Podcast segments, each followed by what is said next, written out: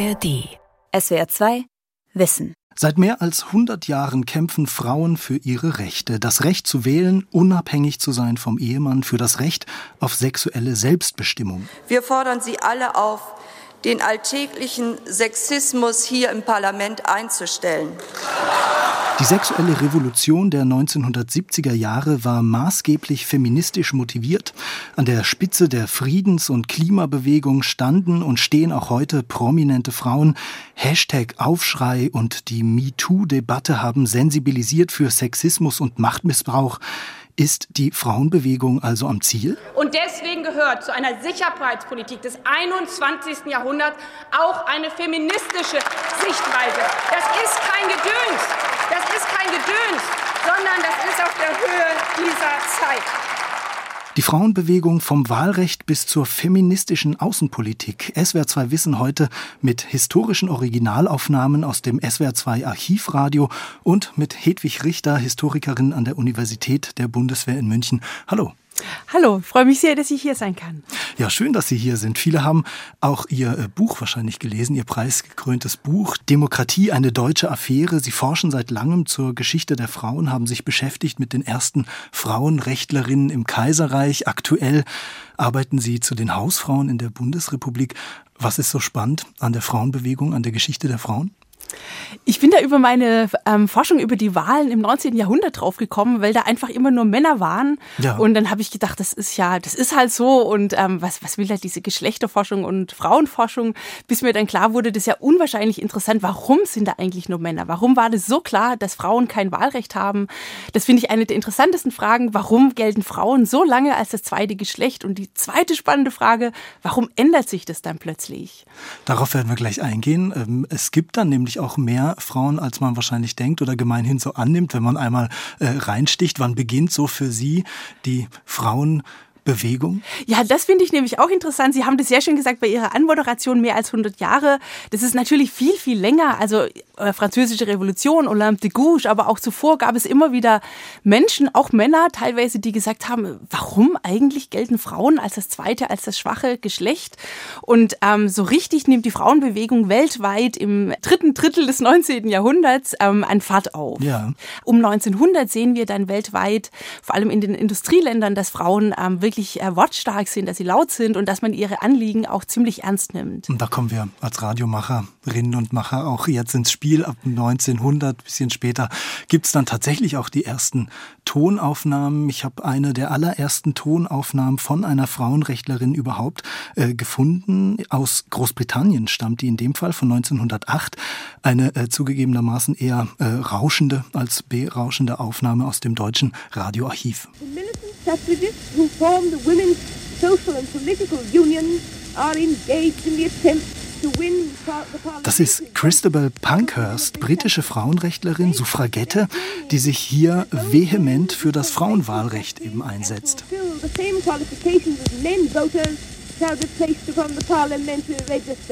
Das ist jetzt ein englisches Beispiel zu Beginn, kein deutsches. Ähm, deshalb die Frage erstmal, was meinen Sie, wie international ist von Anfang an diese Frauenbewegung?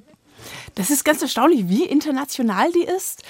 Man darf nicht unterschätzen, wie stark der Nationalismus auch in den Frauenbewegungen war, in allen Ländern. Ja. Also das war einfach die, die, der Geist der Zeit, ähm, durchaus auch problematisch. In den USA etwa ist die Frauenbewegung auch sehr rassistisch oder ein großer Teil der Frauenbewegung. Es gibt auch eine schwarze Frauenbewegung, worüber heute zunehmend geforscht wird. Mhm. Aber die Frauen fangen doch ziemlich früh an, sich international zu organisieren. Vor allem in den 1890er Jahren gibt es so einen ganz großen Schub, wie sich die Frauen national organisieren und dann eben auch ähm, sehr stark sich international vernetzen. Und ähm, die erste internationale Organisation für das Frauenwahlrecht etwa wird 1904 gegründet und zwar in Berlin. Es gibt dann sogar auch ein Frauen Kongress, eine Frauenkonferenz, ich glaube initiiert von äh, Clara Zetkin, die hören wir später auch nochmal, auch äh, Anfang der 1900er Jahre, 19 15 war es, glaube ich. Ja, also das ist, das ist auch interessant. Die Frauenbewegung ist natürlich sehr, sehr vielfältig. Auch das sehen wir in allen Ländern. Und die Sozialistinnen haben sich oft ganz bewusst ausgeklingt und haben gesagt, wir kämpfen nicht dafür extra für die Frauen, sondern wir kämpfen für das Proletariat. Und wenn erstmal der Sozialismus da ist, dann wird auch die Frauenfrage gelöst sein. Aber man darf auf keinen Fall übersehen, wie wichtig der Sozialismus für die Frauenbewegung war. Ähm, Stichwort August Bebel, der eben sehr, sehr früh dieses Buch schon geschrieben hat, Die Frau im Sozialismus ja. wo er eben ganz stark anprangert die ähm, soziale Diskriminierung und natürlich auch vor allem die ökonomische Diskriminierung. Bevor die Frauen sich im Sozialismus oder auch den Sozialismus verwirklichen äh, können, überhaupt müssen sie irgendwie hm, an die Regierung kommen oder mitbestimmen dürfen. Sie hatten es jetzt schon angesprochen, das Wahlrecht ist das zentrale Thema eigentlich dieser ersten Frauenrechtlerinnen. Was macht das so wichtig tatsächlich? Das ist gar nicht so einfach. Das, es gab durchaus unterschiedliche Ansätze bei, für das Frauenwahlrecht. Die meisten waren für das Frauenwahlrecht der Frauenbewegung.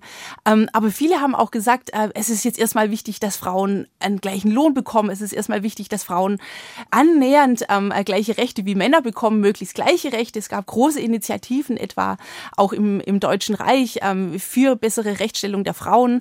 Das wurde unterschiedlich eingeschätzt, wie wichtig das Frauenwahlrecht ist. Das sehen wir auch international für war das das allererste Ziel und manche haben gesagt, ähm, das wird dann die Krönung der Rechte sein, die wir erkämpft haben. Was meinen Sie im Nachhinein betrachtet? Als Historikerin ist man ein bisschen schlauer. ich habe sehr, sehr intensiv zum Wahlrecht geforscht und denke, dass wir das oft überschätzen. Sehr oft wurde das von mhm. oben installiert und die Menschen waren dann gar nicht so versessen darauf, das zu haben. Also man stellt sich immer vor, dass das Wahlrecht immer von unten erkämpft wurde. Es ist viel, viel komplexer. Aber um 1900 sehen wir tatsächlich, dass es eben überall erkämpft wird, dass auch zum Beispiel die Sozialdemokratie in Preußen gegen das Dreiklassenwahlrecht kämpft. Und für die Frauen ist es schon auch wichtig. Ich würde sagen, dass ich, ich kann den Ansatz gut verstehen, den die Frauen hatten, dass sie sagten, ähm, wir müssen es eigentlich parallel machen, wir müssen für das Frauenwahlrecht kämpfen, aber wir müssen zugleich auch etwa für ähm, juristische Beratung von Frauen sorgen. Das war auch ein ganz großes Thema.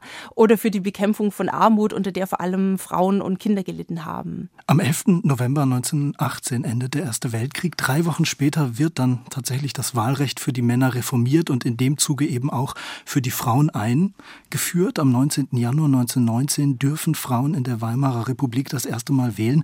Die Sozialdemokratin Marie Juchatsch ist die erste Frau, die 1919 in dieser neu gewählten Weimarer Nationalversammlung eine Rede halten darf. Davon habe ich jetzt leider keine Aufnahme gefunden, aber ein paar Jahre später, vor der nächsten Wahl 1928, da betont Marie Juchatsch, wie wichtig die politische Teilhabe Teilhabe von Frauen ist. Wir haben darüber gesprochen, Hedwig Richter, und wie wichtig Frauen aber auch für die Volkswirtschaft sind. Meine Herren und Damen, wenn ich als Frau zu Ihnen spreche, so hoffe ich doch, dass recht viele Männer auf meine Worte achten werden. Die Frau ist vollberechtigte Staatsbürgerin. Überlegen Sie, was das heißt. Es gibt viel mehr Frauen im wahlfähigen Alter als Männer. Durch die Abgabe seiner Stimme am Wahltage kann jeder Staatsbürger politisch mitwirken. Die Tatsache des Frauenwahlrechts sollte jeden Freund der Sozialdemokratie zwingen, um die Frauenstimmen zu werben. Das Frauenwahlrecht ist eine Folge der gegen früher ganz veränderten sozialen Lage der Frauen. Es war der Sozialdemokrat August Bebel, der die soziale Stellung der Frau unter der Herrschaft des Kapitals aufzeigte. In meisterhafter Weise wurde von Bebel auf die weltwirtschaftliche Bedeutung der Frauenarbeit und ihre sozialen Folgen hingewiesen. Wer zweifelt heute daran, dass die Frauen in der Industrie, in Handel und Verkehr, als Staatsbeamte und Angestellte, im freien Künstler künstlerischen und wissenschaftlichen Beruf eine wichtige Rolle spielen.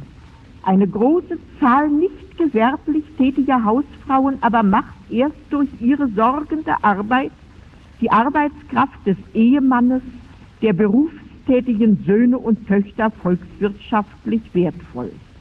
Wer zweifelt heute noch daran, dass die Frauen als Käuferinnen die Warenherstellung und den Warenverkehr stark beeinflussen.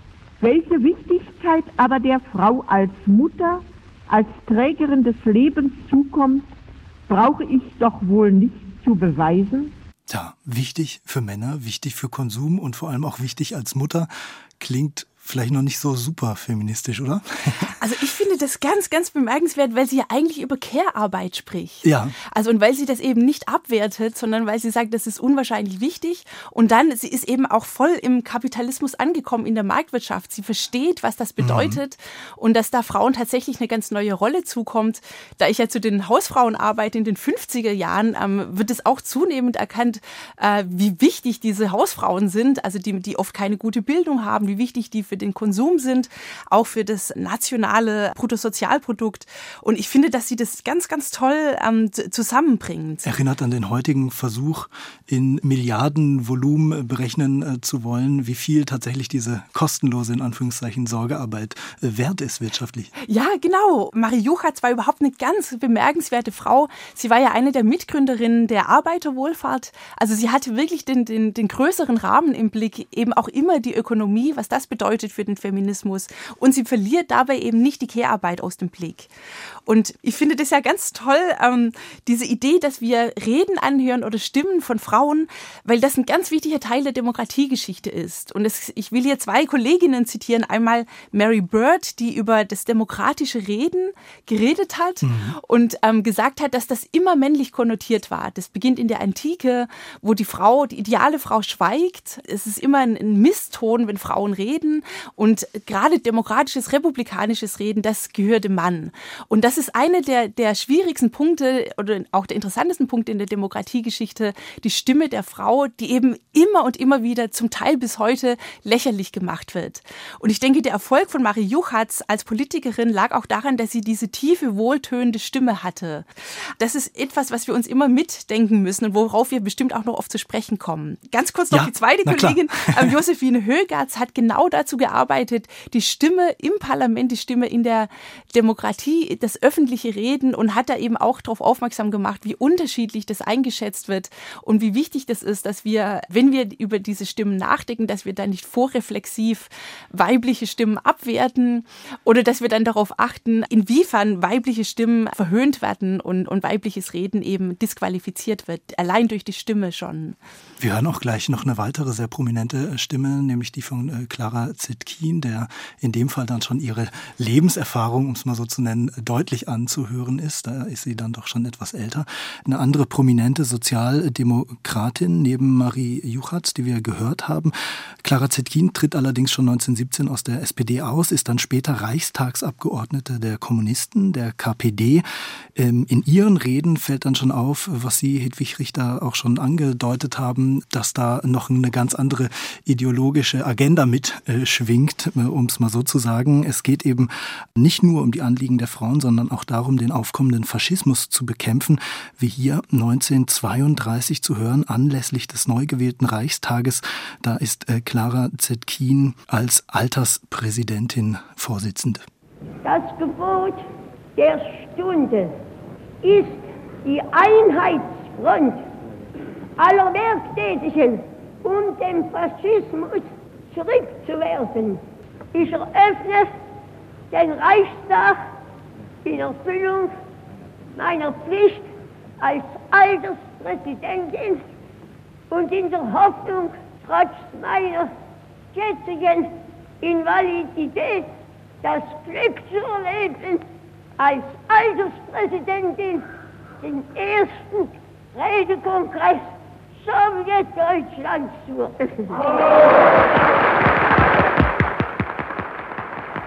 Sowjetdeutschland ist es dann nicht ganz geworden. Hedwig Richter, wenige Monate nach dieser Aufnahme äh, stirbt Clara Zetkin dann tatsächlich auch im Exil und die Nazis kommen an die Regierung. Was bedeuten dann die Jahre unter Hitler für die deutsche Frauenbewegung? Ja, will ich ganz kurz noch was zu, ja, zu dieser bemerkenswerten Rede sagen darf. Also diesen Mut finde ich wirklich unglaublich. Mhm. Das, das, war auch ganz klar, die, die Nazis waren schon unwahrscheinlich gewalttätig und dieser antifaschistische Mut, aber natürlich auch hochproblematisch, diese Wunschvorstellung einer deutschen ja. Sowjetrepublik. Clara Zetkin gehört zu den vielen, die eben, die war nicht blind, sie, sie hat es gesehen, den Stalinismus. Es, es waren ja damals schon unglaubliche Verbrechen. 10.000 Kleriker waren bis damals schon ermordet. Ähm, allein 31 tatsächlich im Jahr davor, 1931, waren mehr als 50.000 Intellektuelle nach Sibirien deportiert worden. Also man wusste, was da abgeht. Das hat sie nicht kritisiert. Das ist ganz problematisch. Aber dennoch denke ich, dass das wichtig ist für unsere deutsche Geschichte. Und ich finde es auch sehr gut, dass wir das in diesen Dokumenten mit dabei haben in der Frauenbewegung. Ähm, diese mutige Frau und auch diese alte Stimme, das ist auch so bemerkenswert. Ja. Also Frauen werden prinzipiell wurden, ich denke, das hat sich wirklich verbessert, wurden stark verhöhnt und alte Frauen ganz, ganz besonders. Und das fand ich hochinteressant und auch irgendwo großartig, dass die Kommunisten eben Zetkin aus einem Sanatorium in der Sowjetunion geholt haben, damit sie da eben als Alterspräsidentin diese Rede halten kann. Ja, und wie man gehört hat, sie auch dann lautstark unterstützen. Genau. Die Nazis dann sind eben keine gute Epoche für die Frauenbewegung. Das ist auch vielen Frauen, gerade in der Frauenbewegung, war das klar. Elisabeth Schwarzhaupt, eine konservative Frau, die später in der CDU ist, erkennt es ziemlich früh und ist durch die Lektüre von Mein Kampf zutiefst schockiert über das Frauenbild im Nationalsozialismus. Also man musste da jetzt gar nicht äh, besonders links sein, um zu erkennen, was da aufzieht und auch wie inhuman das ist, wie gewaltförmig, wie, also auch Gesellschaften, in denen die physische Gewalt so eine Rolle spielt, ähm, sind nie gut für Frauen. Ja, und dann im Nationalsozialismus, die Frauenvereine müssen sich ganz schnell ähm, auflösen. Zum Teil ähm, gleichen sie sich an. Viele der großen Frauenrechtlerinnen fliehen ins Exil, etwa Helene Stöcker, die dann einsam und völlig verarmt in New York stirbt. Und dieses Exil ähm, der Frauenbewegung, auch diese Missachtung der Frauenbewegung und ihre Zerstörung führen auch dazu, dass, dass große ähm, Bestände der Frauenbewegung heute nicht mehr da sind. Dass etwa Helene Stöckers Nachlass ist nicht mehr da. Aber auch von vielen anderen, ähm, das wurde eben zerstört, was zu einer doppelten Ausblendung der deutschen Frauengeschichte dann nach 1945 geführt hat. Das fand ich äh, sehr interessant. Das hatten Sie mir auch im Vorgespräch äh, gesagt, Hedwig Richter, dass eben es eine Art ja, doppelter Verlust ist diese Zeit des Nationalsozialismus für die Frauenbewegung. Ist das vielleicht, denke ich, gerade auch einer der Gründe? Wir hatten es eingangs der Sendung äh, mit dem Hinweis, mehr als 100 Jahre gibt es eigentlich frauenrechtlerische Bestrebungen auch tatsächlich, dass wir heute gemeinhin immer wieder erst sagen, die Frauenbewegung beginnt so in den 1970er Jahren? Ja, ich denke, dass das sehr stark dazu beiträgt. Aber allgemein wird Frauengeschichte oft ausgeblendet. Das ist total ja. interessant. Das ist auch in der Demokratiegeschichte finde ich das interessant. Es gibt zum Beispiel Demokratietheoretiker, die sagen, das Frauenwahlrecht ist deswegen so uninteressant für die Demokratiegeschichte, weil die Frauen das als Geschenk bekamen, meistens nach dem Ersten Weltkrieg, die völlig übersehen den langen friedfertigen Kampf mit Petitionen, Vereinsgründungen, den die Frauen eben vor dem Ersten Weltkrieg weltweit geführt haben. Und die Gesellschaft nach 1945 zeichnet sich sehr stark dadurch aus, dass es ein Revival eines wirklich sehr, sehr reaktionären Patriarchats. Fand ich ganz interessant. Konrad Adenauer braucht dann ganze zwölf Jahre, um zum ersten Mal eine Frau in sein Kabinett zu berufen. Und das auch nur, weil die CDU-Frauen per Sitzstreik im Kanzleramt ihn sozusagen dazu nötigen. Sie hatten ihren Namen jetzt schon gesagt. Elisabeth Schwarzhaupt wird dann die äh, erste Ministerin. Sie wird Gesundheitsministerin ernannt 1961 von Konrad Adenauer. Wir hören Sie jetzt mal, ähm, wie sie ganz kurz ihren biografischen Werdegang wiedergibt.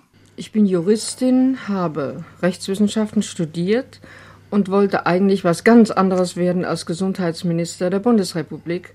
Ich wollte nämlich Jugendrichter und Vormundschaftsrichter werden. Das ist mir aber leider dadurch verdorben worden, dass im Dritten Reich Frauen nicht Richter werden durften. Und ich bin dann im Jahr 35 in den Dienst der evangelischen Kirche gegangen, wo ich als Juristin in der Verwaltung gearbeitet habe. Und nach dem Krieg bin ich dann auch nach einigen Umwegen wieder in der kirchlichen äh, Behörde, die die Auslandsarbeit äh, für die Kirchen, äh, für die evangelische Kirche bearbeitet, gelandet. Dann bin ich Abgeordnete geworden und bin jetzt, ich glaube, ich kann ganz ehrlich sagen, eigentlich ohne mein besonderes Zutun Gesundheitsminister geworden. Aber ich habe das Ressort sehr gern übernommen. Was ich sehr interessant fand. Elisabeth Schwarzhaupt klingt hier äh, sehr defensiv in Bezug einerseits darauf, dass sie eigentlich gar nicht Ministerin werden wollte, so wirklich, ohne ihr Zutun geworden ist, äh, aber auch, dass sie sich wahrscheinlich gar nicht so gerne jetzt so als äh, neue Galionsfigur der Frauenbewegung sehen möchte. Ja, genau, das ist auch typisch für Frauen, dass sie sich sehr stark zurücknehmen. Es gibt übrigens auch Untersuchungen, wenn Frauen einen Vortrag halten oder sowas, dass dann erstmal so einleitende Formen kommen, in denen sie sich für irgendwas entschuldigen huldigen und aber eben auch ganz typischen Amt. Ja, ich wurde gefragt, eigentlich wollte ich das gar nicht. Also das ist wirklich in ganz vielerlei Hinsicht typisch. Und dann finde ich auch ganz toll diese männliche Form natürlich, die sie benutzt. Also ja. das war damals üblicher. Frau Minister. Genau. Wobei dann zunehmend eben auch deutlich wird, auch in der Weimarer Republik ergibt sich das schon das Problem, denn im 19. Jahrhundert war immer klar, dass die männliche Form Männer bedeutet. Also wenn von Bürgerrechten die Rede war, war es selbstverständlich, dass die Bürgerrechte nur die Männer hatten und nicht die Frauen. Und schon in der Weimarer Republik wird es dann angemahnt, ja, was bedeutet das jetzt eigentlich für Frauen ähm, im Verfassungstext?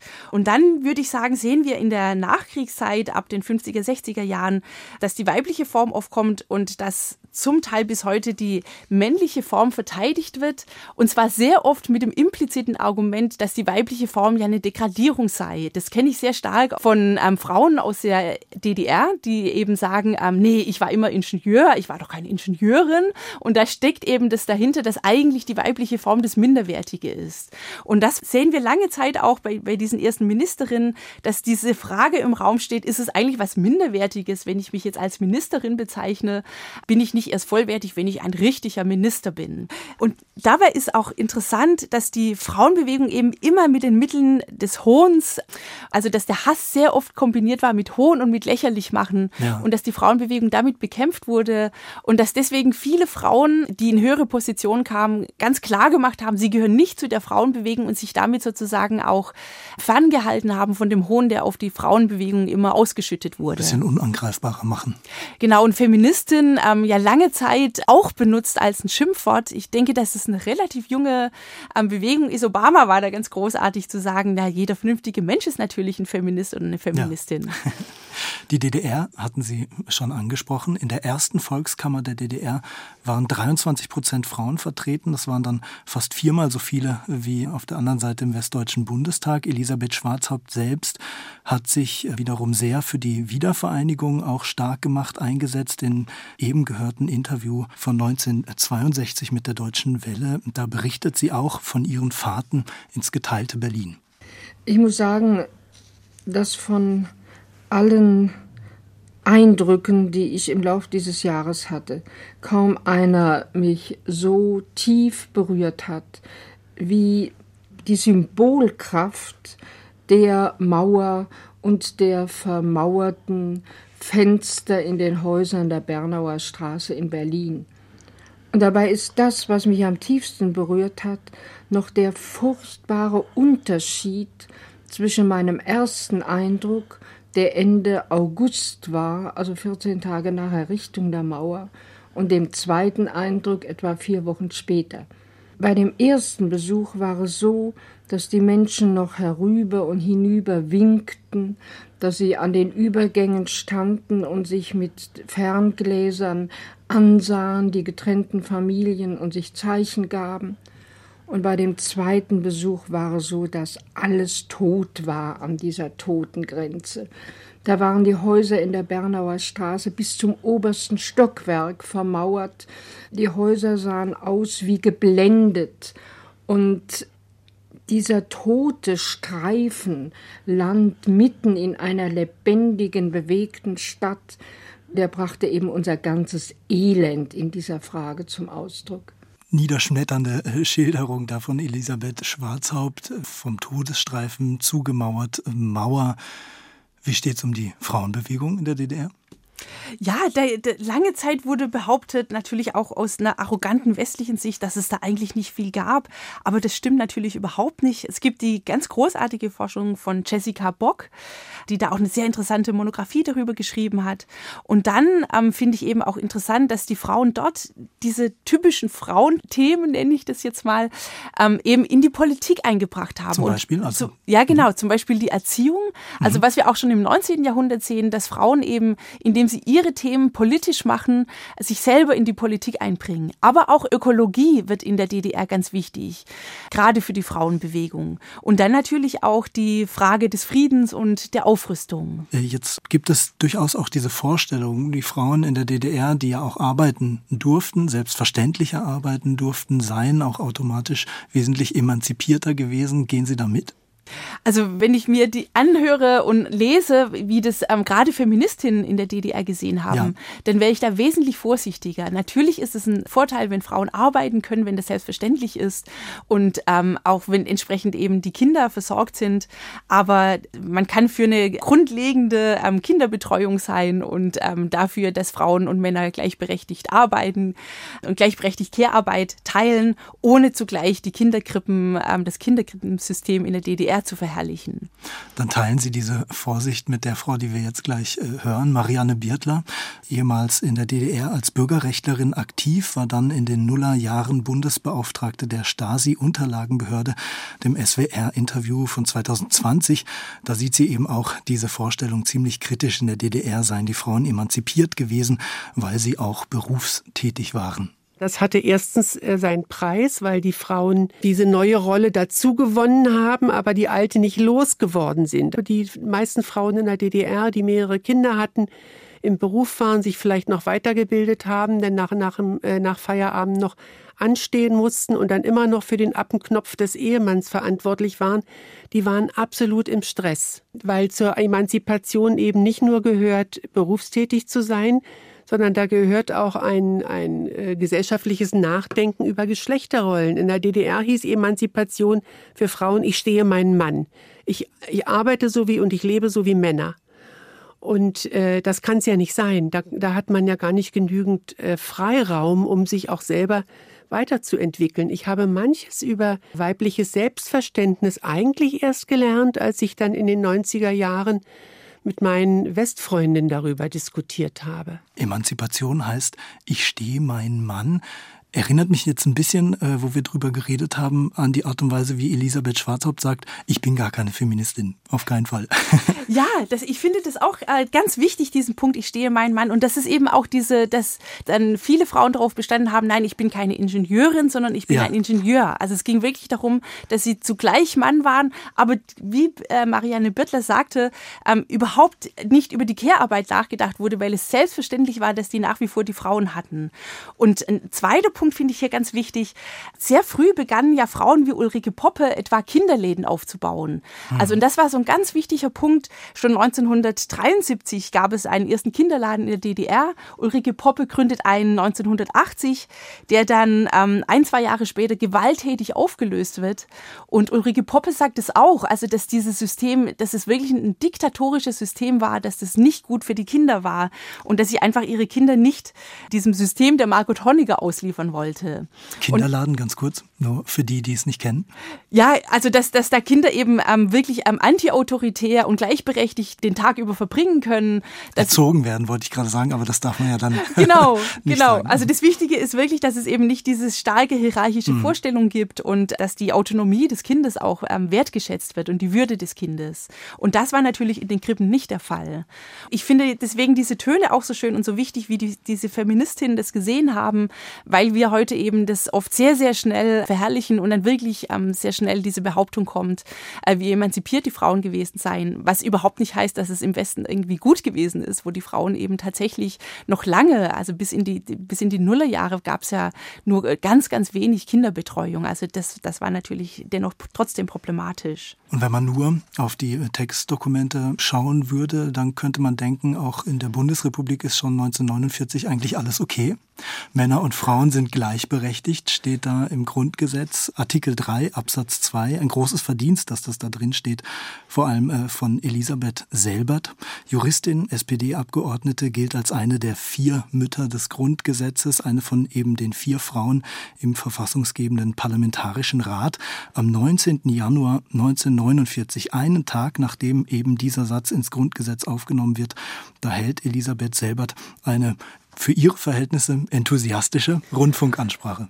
Meine verehrten Hörerinnen und Hörer, der gestrige Tag, an dem im Hauptausschuss des Parlamentarischen Rates in Bonn dank der Initiative der Sozialdemokraten die Gleichberechtigung der Frau in die Verfassung aufgenommen worden ist, dieser Tag war ein geschichtlicher Tag, eine Wende auf dem Wege der deutschen Frauen der Westzonen. Lächeln Sie nicht, das ist nicht falsches Pathos einer Frauenrechtlerin, das mich so sprechen lässt. Ich bin Jurist und unpathetisch.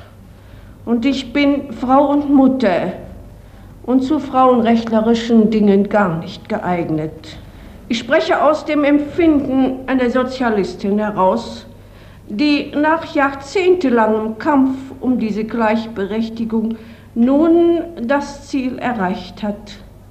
Darüber hinaus spreche ich zu Ihnen hier als weiblicher Anwalt, der in langen Jahren beruflicher Erfahrung das Unrecht des, der minderen Rechtsstellung der Frau aus der Fülle des täglichen Lebens in seiner ganzen Härte und Tragik erlebt hat.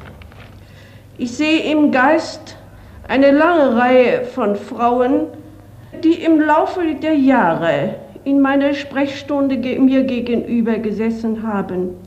Geschäftsfrauen, Landfrauen und andere, die in ihrer Ehe aus irgendwelchen Gründen Schiffbruch erlitten hatten, sei es, dass der Mann der alternden Frau eine jüngere vorzog oder weil man sich im Wandel der Zeiten entfremdet oder in Kriegsjahren auseinandergelebt hatte.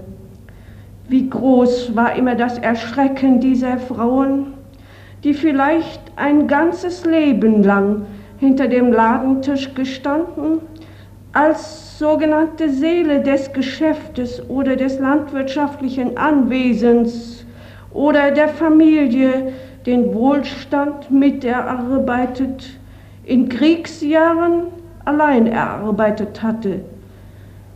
Wenn sie dann hörten, dass sie bei der Scheidung mit leeren Händen aus dem Hause gingen, weil sie nach dem bürgerlichen Gesetzbuch verpflichtet waren, im Geschäft oder im Betrieb des Mannes mitzuarbeiten, ohne allerdings an dem Gewinn oder dem Vermögen, das sie miterarbeitet hatte, beteiligt zu sein.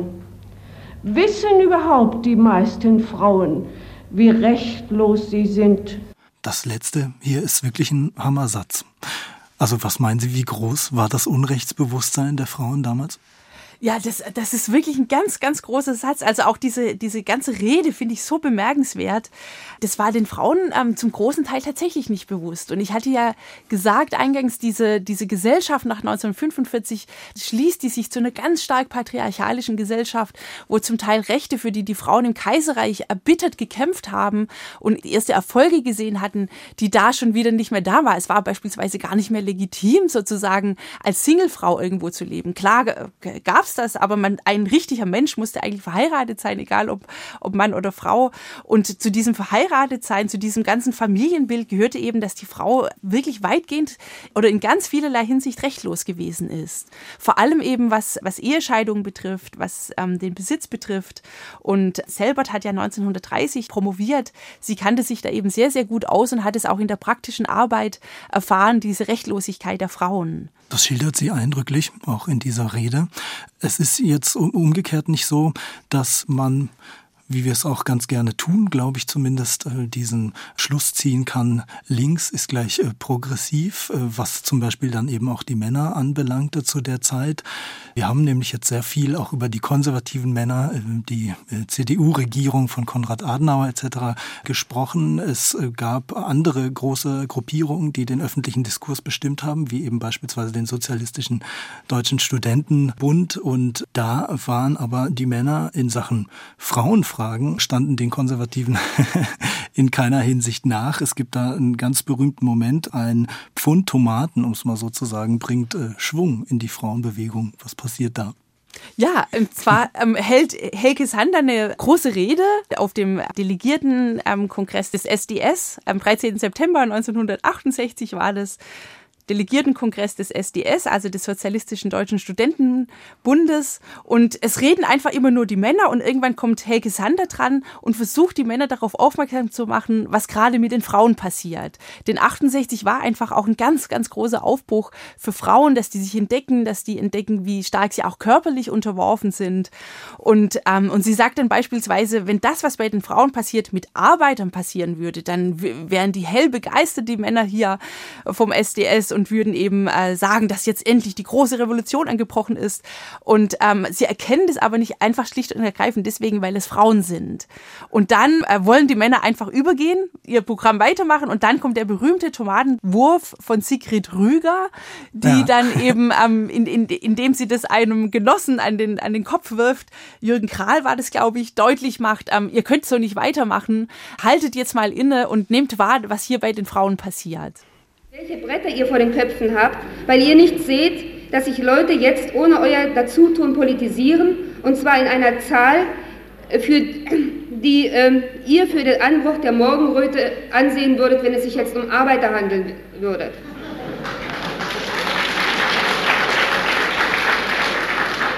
Eure Veranstaltungen sind ziemlich unerträglich. Die Aggressionen, die Aggressionen, die hier, alle, äh, die hier alles bestimmen, kommen nur teilweise aus politischen Einsichten in die Dummheit des anderen Lagers. Sagt doch endlich, dass ihr auch dass ihr euch die neue Strategie so lange nicht aus der Nase ziehen könnt, als ihr noch so kaputt seid vom letzten Jahr. Sagt ihr, dass ihr den Stress nicht länger ertragen könnt, euch in politischen Aktionen zu verausgaben, ohne damit einen Lustgewinn zu verbinden. Und sagt doch, dass man dies eigentlich auch im S diskutieren sollte. Warum kauft ihr euch denn alle den Reich? Warum sprecht ihr denn vom Klassenkampf 4 und von Orgasmusschwierigkeiten zu Hause? Diese Verdrängung wollen wir nicht mehr mitmachen. Wenn ihr zu dieser Diskussion die inhaltlich geführt werden muss, nicht bereit seid, dann müssen wir, der Aktionsrat zur Befreiung der Frauen, feststellen, dass der SDS ein konterrevolutionärer Verband ist. Tja, und danach ging es hoch her und es flogen die Tomaten. Ähm, jetzt kann man sagen, gut, da streiten sich äh, linke Studenten. Warum ist das Ereignis so wichtig? Weil es einfach nochmal deutlich gemacht hat, die, die Strukturen, wie das ganze Setting, wie das Denken auch in diesen linken, hochbewegten Kreisen so patriarchalisch war. Also, dass es, dass es einfach so viele Strategien gab, Frauen auszublenden. Und diese Tomaten sind so, ja, ein Flash, ähm, ein, ein, ein, ein Lichtblitz, der, der einschlägt, um zu zeigen, ähm, dass hier die Frauen sind. Also, das ist wirklich so ein tolles Dokument. Auch ganz großartig, dass sie dann vom Orgasmus spricht. Ja. Das wird dann ein ganz wichtiges Thema, dass man eben das Privat Private wird politisch, mhm. dass man diese ganzen Themen, auch dass der Körper hier eben sehr stark reinkommt. Wenn man Frauen wirklich befreien will, kann man eben den Körper nicht ausblenden. Die Frauen mussten sich aber nicht nur gegen die Männer behaupten, sondern sie haben auch von anderen Frauen ordentlich Gegenwind bekommen. Es gibt ein anderes, ja, sehr berühmtes Zeitdokument ein paar Jahre später, das Streitgespräch im WDR-Fernsehen am 6. Februar 1975. Offiziell ist es das Jahr der Frau von den Vereinten Nationen äh, ausgerufen. Klingt für das, was wir gleich hören, nicht unwichtig, diese Information. Und im Fernsehen streiten sich Alice Schwarzer, später dann die Herausgeberin der Emma und Esther Villar, eine Autorin, der dressierte Mann, Bestseller, kennen viele vielleicht heute auch noch, in dem sagt Esther Villar eben nicht die Frau, sondern der Mann ist eigentlich das unterdrückte Geschlecht. Findet Alice Schwarzer natürlich vollkommen Blödsinn, äh, macht auch keinen Hehl draus, ist äh, sehr unterhaltsam, den beiden beim Diskutieren äh, zuzuhören. In dieser Stelle wirft Alice Schwarzer Esther Villar aber vor, sie werde von Männern ganz bewusst für blöd verkauft und als Sprachrohr instrumentalisiert. Wissen Sie denn nicht, dass die Männer, die Sie in Medien einsetzen, im Stern, beim Fernsehen, überall, dass die sie vorschieben, dass sie die Frauen beschimpfen, dass sie gemein sind und dass sie über sie lachen, dass sie sie dumm finden, dass sie sie verräterisch finden? Das ist mein heiliger Ernst. Das ist jetzt ja, nicht polemisch. Wissen Sie das nicht? Sehen Sie das nicht? Ich weiß nicht, wenn Sie das sagen, dann glaube ich es Ihnen. Aber es berührt mich überhaupt nicht. Wissen Sie, ich glaube nicht, dass das ein Verrat an meinem Geschlecht ist. Im Gegenteil, ich denke, es ist eine Ehrenrettung für mein Geschlecht, was ich mache. Und ich glaube, wenn jemand mein Geschlecht verrät, dann sind Sie es und Ihre Clique. Wer ist denn meine Clique? Denn die Feministinnen, mit denen Sie zusammen sind. Ich habe den Eindruck, dass Sie so etwas wie das geistige Oberhaupt der deutschen Feministinnen sind. Oder Sie schmeicheln mir zu sehr. Wir haben eigentlich keine Oberhäupter ja. und auch keine Oberhäupterinnen. Zum Beispiel verstehe ich nicht, wie Frauen so etwas akzeptieren können wie das Ja der Frau. Ich finde das so unglaublich, selbst wenn, selbst wenn Frauen unterdrückt werden würden, dann dürfte man so etwas überhaupt nicht akzeptieren, weil es einfach gegen die Ehre geht. Es ist nicht so, dass Frauen unterdrückt werden, aber selbst wenn es so wäre, das macht die Frauen so klein und vor allen Dingen macht es die Frauen so lächerlich. Ich weiß nicht, ein Mann, der dieses Jahr der Frau ernst nimmt, der ist für mich eine lächerliche Figur. Aber es Frau ist so, als würde er das Jahr der Frau im Jahrhundert des Trottels schreiben. Aber wir Frau sind im Jahr, feiern, denn wir sind im Jahrhundert des Trottels und nicht im Jahr Ob der Frau. Frau Müller aus Gelsenkirchen akzeptiert, dass die UNO in New York erklärt, das ist das Jahr der Frau, wissen Sie, da kräht nur kein Hahn nach. Das geht 45 Minuten so hin und her, kann man auch heute noch auf YouTube äh, sich anschauen. Ist äh, sehr interessant. Was meinen Sie, Hedwig Richter? Die Zuschauerinnen dieses TV-Duells, bei wem haben die mehr genickt damals? Bei Esther Villa oder bei Alice Schwarzer? Oh, da gibt's bestimmt Umfragen, aber das weiß ich nicht. Aber man hat ja zu allem damals Umfragen gemacht. Ja. Also in, interessant finde ich, oder haben Sie Es ist keine Fangfrage, nein, nein, es okay. mich nur interessiert. Ja, das ist, also die, diese radikalen Feministinnen waren natürlich eine Ausnahme. Mhm. Das, das finde ich ganz interessant. Und dennoch gibt es die Forschungsposition, dass 68 eigentlich weniger politisch wirksam war. Helmut Kohls Jahre kommen ja erst noch, sondern dass es vor allem sehr stark Geschlechterverhältnisse geändert hat. Und dass insofern die Feministinnen, auch wenn sie eine Minderheit waren, die erfolgreichsten Akteurinnen eigentlich dieser ganzen Bewegung waren. An diesem Dokument, wenn ich das noch anfügen darf, ähm, diesem Tondokument, finde ich sehr interessant, wie Esther Villa, ähm, wie die eine sehr, sehr, sehr weibliche Stimme hat. Also das, was wir unter einer weiblichen Stimme verstehen. Und da finde ich auch den Hinweis wichtig, natürlich gibt es immer Frauen, die in Komplizenschaft sozusagen zum Patriarchat leben und in Komplizenschaft mit dem Patriarchat und davon natürlich sehr, sehr stark profitieren. Also oft hört man ja, warum wählen Frauen eigentlich Trump und warum, also so diese Überraschung, warum sind eigentlich, wenn die Feministinnen Recht haben, dann müssten ja alle Frauen Feministinnen sein. Aber wir sehen das immer, auch im 19. Jahrhundert schon, ähm, sehr oft sind Frauen auch führend dabei im Antifeminismus.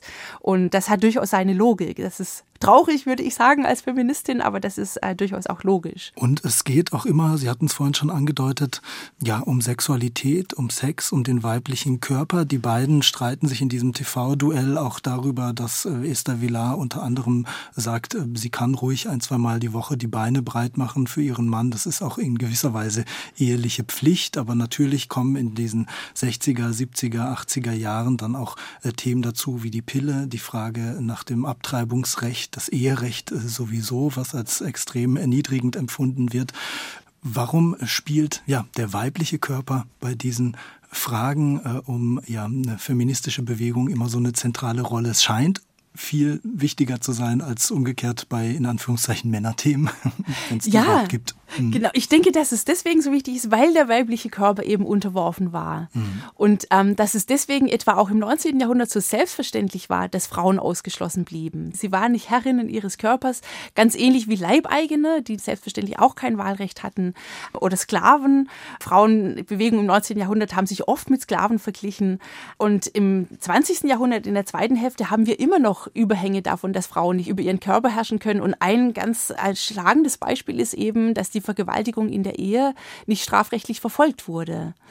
Und das wird dann eben ein Thema, das zum großen Entsetzen der Konservativen aufgeworfen wurden, für die das so selbstverständlich ist, dass der Mann über die Frau bestimmen kann, dass sie erst gar nicht verstehen, was das eigentlich für ein Thema ist und sich natürlich dann darüber lustig machen. Das ist ein ganz gutes Stichwort ähm, für einen äh, ganz berühmten Ton, den wir jetzt hören, der auch wieder sehr viel ins Rollen gebracht hat, würde ich mal sagen. Die Abgeordnete Waltraud Schoppe in den 80er Jahren bei Bündnis 90 Die Grünen im Bundestag beschwert sie sich ganz offen am 5. Mai 1983 über den Sexismus der männlichen Abgeordneten. Wir fordern Sie auf, endlich zur Kenntnis zu nehmen, dass auch die Frauen ein Selbstbestimmungsrecht haben über ihren Körper und ihr Leben. Wir fordern Sie alle auf, den alltäglichen Sexismus hier im Parlament einzustellen.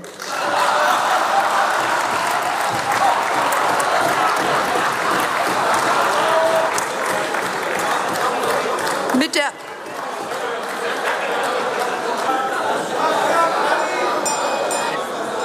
Ich merke, ich habe das Richtige gesagt. Sie sind, Sie sind getroffen. Mit der Ausgrenzung der Frauen aus dem Bereich Arbeit, Politik und Kultur beraubt sich die Gesellschaft eines Moments von Kreativität. Wir, Herr Kanzler, betrachten Ihre Politik der Erneuerung mit Grausen.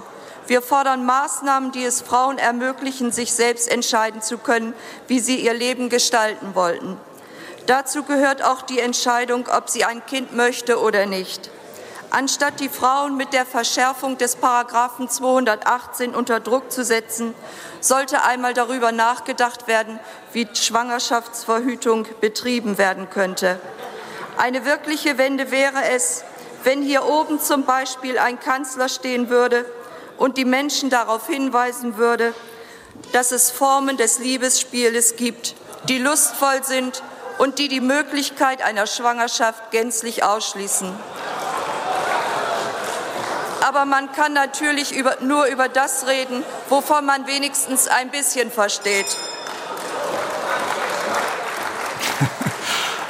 Also äh, da ging es äh, hoch her im Bundestag, wie man hört. Die, die Reaktionen der Männer, der männlichen Abgeordneten äh, sind natürlich für uns mit den heutigen Ohren irgendwie frappierend. Ja. Andererseits ja. inhaltlich, äh, wenn wir auch mal gucken, 2013, also 30 Jahre nachdem Waltraud Schoppe da gesprochen hatte, gab es in Deutschland den Hashtag Aufschrei, äh, ganz berühmt, initiiert unter anderem von Anne Wizorek, äh, die das erste Mal per Twitter darauf hingewiesen hat, äh, wie ja, Sexismus, ähm, sexistische Beleidigung, sexualisierte Gewalt zum Alltag von Frauen nach wie vor gehören. 2017 dann kam MeToo muss man sagen, hat sich eigentlich nichts geändert? Also ich würde sagen, es hat sich schon was geändert. Also dass, dass wir beispielsweise heute sowas wie Vergewaltigung in der Ehe, dass, dass das selbstverständlich als, als, ähm, Straftat, als Straftat äh, mhm. dargestellt wird. Und dann finde ich auch, dieses MeToo steht für mich dafür, dass man diese Selbstverständlichkeit des Nicht-Herrsein über den eigenen Körper, Nicht-Herrin-Sein über den eigenen Körper, dass man das ganz konsequent ausgeführt hat, weil es bis dahin einfach selbstverständlich war. Natürlich darf der Chef der Mitarbeiterin zärtlich über die Schulter streichen und natürlich machen Männer Witze. Also dieses natürlich, natürlich immer in Anführungsstriche. Das war das ja. absolut Selbstverständliche und das Selbstverständliche ist das, was die Frauen so stark ausgegrenzt hat.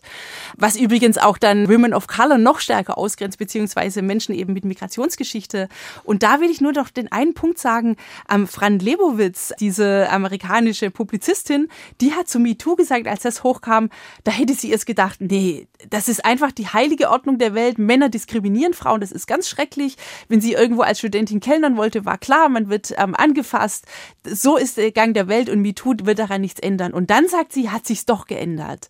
Und das finde ich wirklich ganz, ganz wichtig. Wir sind natürlich noch nicht da, wir müssen noch, wo wir sein sollten. Es muss noch ganz viel gekämpft bekämpft werden, aber es hat sich so viel verändert und gerade eben auch durch diese MeToo-Bewegung oder Aufschreie. Weil Sie es gerade ansprechen, ähm, auch Frauen mit migrantischem Hintergrund oder People of Color, Frauen mit dunkler Hautfarbe, inwiefern konnten die sich auch zugehörig fühlen zu dieser äh, Frauenbewegung oder umgekehrt gefragt, inwiefern hatte auch die Frauenbewegung das ja, vielleicht auch manchmal sehr spezielle Schicksal, auch die rassistischen Erfahrungen dieser Frauen mit im Blick? Also teilweise schon und teilweise eben gar nicht. Ich hatte schon die amerikanische Frauenbewegung erwähnt. Ich glaube, in den Nullerjahren kam das dann sehr stark die Idee der Intersektionalität auf oder dieser Ansatz, der eben stark gemacht haben, dass es Menschen gibt, die vielfacher Diskriminierung unterworfen sind. Und es ist eben was anderes, ob ich als weiße Frau in New York lebe oder in Frankfurt am Main oder ob ich eben als äh, Woman of Color dort lebe. Es spielt auch eine Rolle, welches Alter ich habe.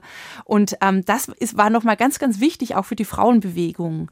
Und hier wird auch nochmal deutlich, weil wir vorher kurz gesagt haben, ähm, Linke und Rechte sind die Linken da wirklich weiter. Und da würde ich schon sagen, dadurch, dass die Frauenbewegung eben Emanzipationsbewegung waren, was verändern wollen, waren die schon eher auf der linken Seite. Also das kann man meistens sehen. Es gibt auch konservative Frauen, die sich für Frauenrechte einsetzen.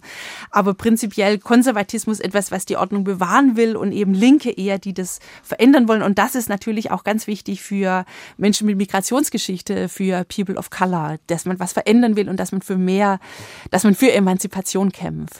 Sehr prominent an der Stelle ist äh, Mai Ayim, die am 3. Mai 1960 in Hamburg äh, geboren ist. Ähm, ihr Vater stammt aus Ghana, zudem durfte sie aber nicht. Die Mutter äh, hatte sie sozusagen zur Adoption freigegeben. Sie kam dann in eine Pflegefamilie und schildert sehr anschaulich in Interviews, aber auch in ihren Büchern, in ihrer Lyrik, ja, den Alltag als einziges Kind mit schwarzer Hautfarbe unter äh, vielen anderen Weißen, die eine ganz bestimmte Vorstellung davon haben, was es heißt, deutsch zu sein und wie man auch deutsch aussieht. An dieser Stelle können wir es nicht ganz ausbreiten, aber ein Ton von ihr wollen wir doch noch mal äh, dazu hören. Mai Ayim im Interview im Deutschlandradio 12.01.1995. Leider muss man sagen, wenige Monate bevor sie sich das Leben genommen hat. Ich beobachte immer wieder, dass meine weißen deutschen Freunde, Freundinnen ganz große Schwierigkeiten haben zu sagen, ich bin deutsch. Und viele Leute sagen, ich habe mit diesem Deutschland nichts zu tun. Aber jeder hier hat was damit zu tun, ja, ob man will oder nicht. Und man muss es nicht unbedingt negativ sehen. Die Frage ist, was man mit diesem hm. Deutschsein macht. Ja, ob ich jetzt die deutsche Flagge schwenke oder ob ich einfach sage, okay, dieses Land hat eine Geschichte und Gegenwart. Was mache ich damit? Wie sieht dieses Land aus? Was möchte ich gerne verändern oder auch beibehalten? Es scheint, in der Hinsicht ist die Frauenbewegung noch relativ am Anfang, oder?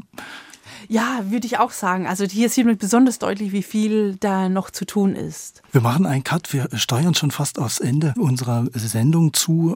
Am 22. November 2005 wird Angela Merkel Bundeskanzlerin, die erste Frau in diesem Amt. Liebe Frau Merkel, ich habe den begründeten Eindruck, dass Sie beabsichtigen, die Wahl anzunehmen. Aber auch das muss der guten Ordnung halber förmlich festgestellt werden. Ich darf Sie fragen, ob Sie die Wahl annehmen. Herr Präsident, ich nehme die Wahl an. Liebe Frau Dr. Merkel, Sie sind damit die erste demokratisch gewählte Regierungschefin in Deutschland. Das ist ein starkes Signal für viele Frauen und für manche Männer sicherlich auch. Sie geht damit in den Tagen nach der Amtsübernahme, ja, wie wir hören, sagen wir mal, sehr merkelianisch um. Ich habe jetzt erlebt in den letzten Wochen, dass unglaublich viele Frauen mitgefiebert haben, sich gefreut haben. Auch Männer, das will ich jetzt nicht gegeneinander ausspielen, aber dass da schon auch noch eine Komponente drin ist, äh, dass ich eben die erste Regierungschefin in Deutschland bin. Und insofern glaube ich, dass ich meine Sache auch gut machen möchte aus der Dimension des Frauseins heraus. Es gibt natürlich viele andere Dimensionen. Auch fürs Land möchte ich es gut machen. Hedwig Richter, was meinen Sie im Nachhinein betrachtet? Ist Angela Merkels Regierungszeit Fortschritt oder Rückschritt für die Frauenbewegung?